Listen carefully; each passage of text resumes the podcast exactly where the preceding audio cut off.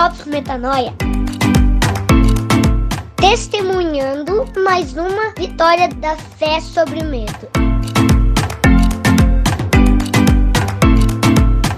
Fala galera, graça e paz. Mais um episódio, 33 episódio do Drops Metanoia. Mais uma vez, esse número que é um número emblemático, né? Afinal de contas, é a idade é, da experiência humana de Jesus aqui. Ele viveu até os 33 anos de idade, pelo que a gente tem informação. Então é um episódio importante e hoje a gente vai falar de um, de um medo muito comum é, que é baseado numa crença e a gente vai tentar derrubar essa crença hoje através das convicções aqui do Reino de Deus que a gente consegue encontrar nas Escrituras.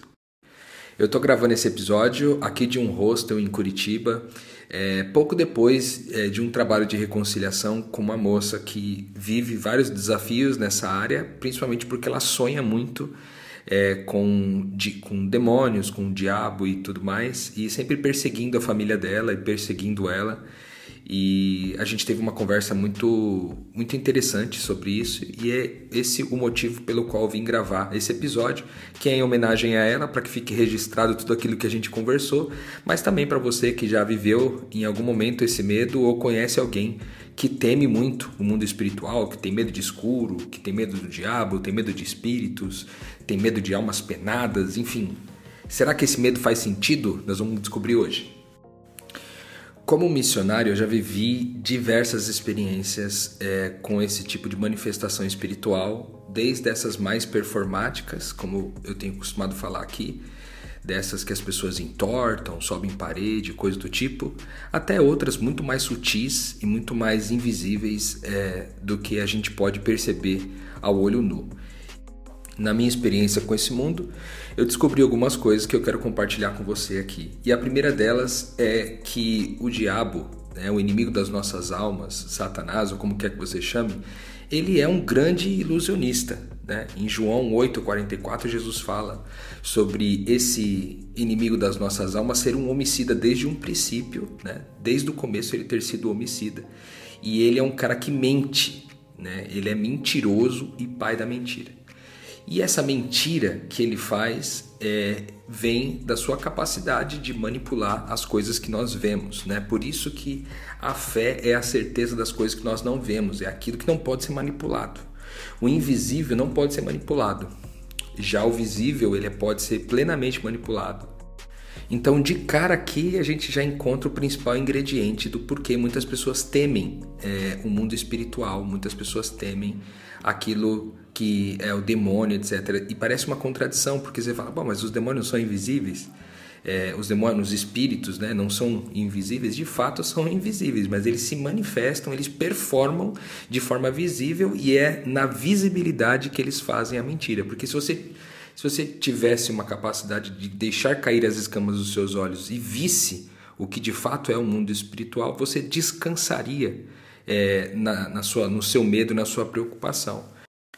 Sabendo que ele é um grande ilusionista, então a, esse é o primeiro, a primeira atenção que a gente tem que dar né, para as circunstâncias que a gente vê, seja através de sonhos, seja através de pessoas que estão atormentadas por, por esses espíritos, seja por coisas mais sutis, é, é, a gente precisa sempre fazer um crivo do que eu tô vendo versus aquilo que Deus disse, né? Aquilo que Deus disse como o invisível das coisas, né? E aquilo que eu tô vendo de fato. E fazer uma escolha de não crer primeiro no que eu tô vendo, mas crer primeiro no que Deus disse. E aí voltar para a realidade com esses novos olhos, né? Com os olhos espirituais.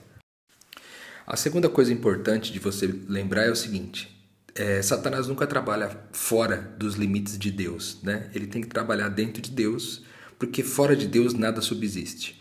Então, Satanás, por misericórdia, existe em Deus, né?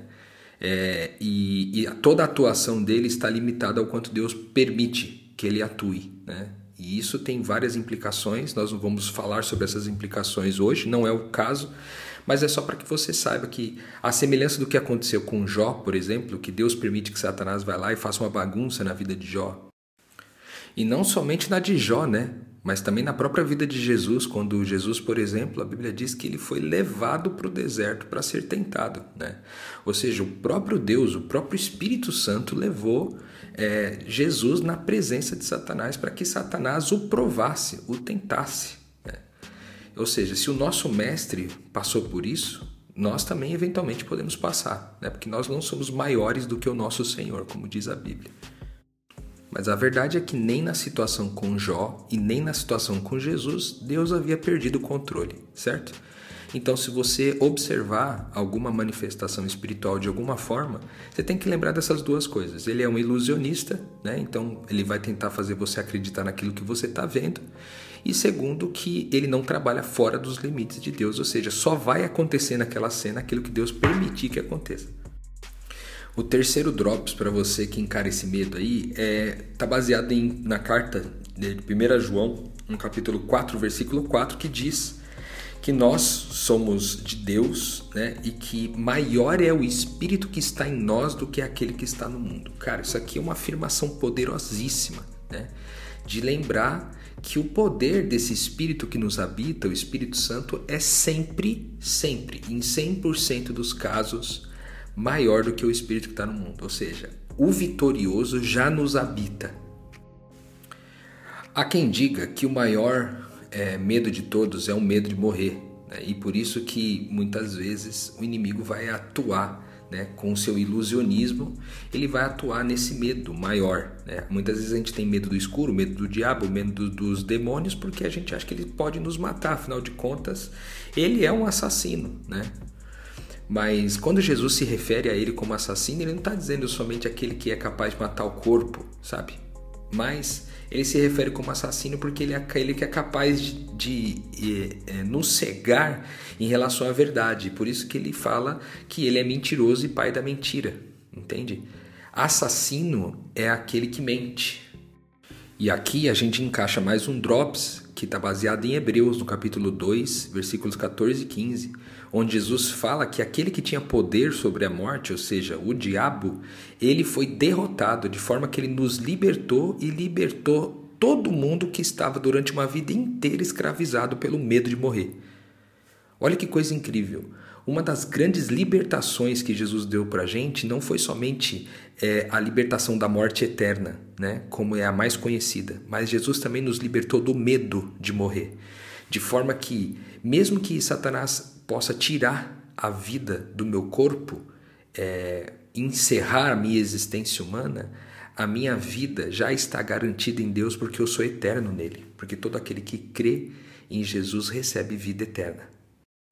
Agora que você já sabe todos esses drops, eu quero te dar algumas dicas de combate que são bem é, funcionais, né? Então, além de você lembrar de todas essas verdades que nós falamos aqui, tem uma arma sugerida por Tiago no capítulo 4, versículo 7, que ele diz que a gente, se a gente resistir ao diabo, ele fugirá de nós. Por que isso? Porque se a gente resistir, ele fugirá de nós. Aqui há um detalhe interessante, né? Porque quem está resistindo não é o diabo, quem está resistindo somos nós, né? E quem está fugindo, no final das contas, é ele. Por quê? Porque é, demônios, assim como nós seres humanos, seres humanos existimos para amar, demônios existem para obedecer, né? E aí, é, quando você resiste, ou seja, quando você permanece firme nas suas convicções, é tão verdade isso que lá em 1 Pedro ele fala de novo sobre resistir ao diabo, né? É, e ele vai dizer, lá em 1 Pedro 5, de 8 a 9, ele vai dizer assim: resistam-lhe, permanecendo firmes na fé. Né? E, e então essa resistência é sobre permanecer firme na fé, que é permanecer firme no conhecimento invisível a respeito de quem Deus é. Uma vez que eu permaneço, que eu resisto, permanecendo fiel a isso, permanecendo na fé, no conhecimento do invisível, então eu tenho condições de fazer com que o diabo fuja da minha presença, porque fatalmente ele será obrigado a me obedecer, já que eles existem para obedecer o divino que nos habita e nos é a nossa identidade. Esse, inclusive, é um dos maiores motivos da gente é, fazer aqui o Drops, gravar o Drops para vocês, né? Porque nós já estamos no 33 hoje. É, e esses drops servem para combater as mentiras, né, que foram construídas ao longo de uma história de humanidade inteira e que nos aprisiona é, as oportunidades do, do inimigo das nossas almas na nossa vida é, fazendo ilusionismo e fazendo a gente acreditar em coisas que a gente vê, quando a orientação de Jesus é que a gente creia naquilo que a gente não vê, né? A fé é a certeza das coisas que não são, que não podem ser vistas. Então é sobre isso, né? Você, se você tinha medo né, do diabo, medo de, dos demônios, medo de Satanás, eu quis trazer para você todas essas ferramentas, esses drops, para que se você tiver alguma oportunidade de ajudar alguém com esse conhecimento ou até mesmo de encarar seus próprios desafios, você encare isso com, com convicção. Se os, os demônios existem para obedecer aquele que é divino, então os demônios existem para te obedecer e deixar de atormentar as pessoas. Por isso que ali é, em Lucas, no capítulo 10, nos versículos 17 a 20, os discípulos voltaram comemorando, dizendo é, que até os demônios se submetem a eles. Né? Os próprios discípulos constataram isso, que os, que os demônios estão submetidos a todos aqueles que são nascidos de Deus e carregam dentro de si o Espírito Santo. Os demônios estão submetidos a você. Portanto, fique firme, resista, permaneça na fé, né?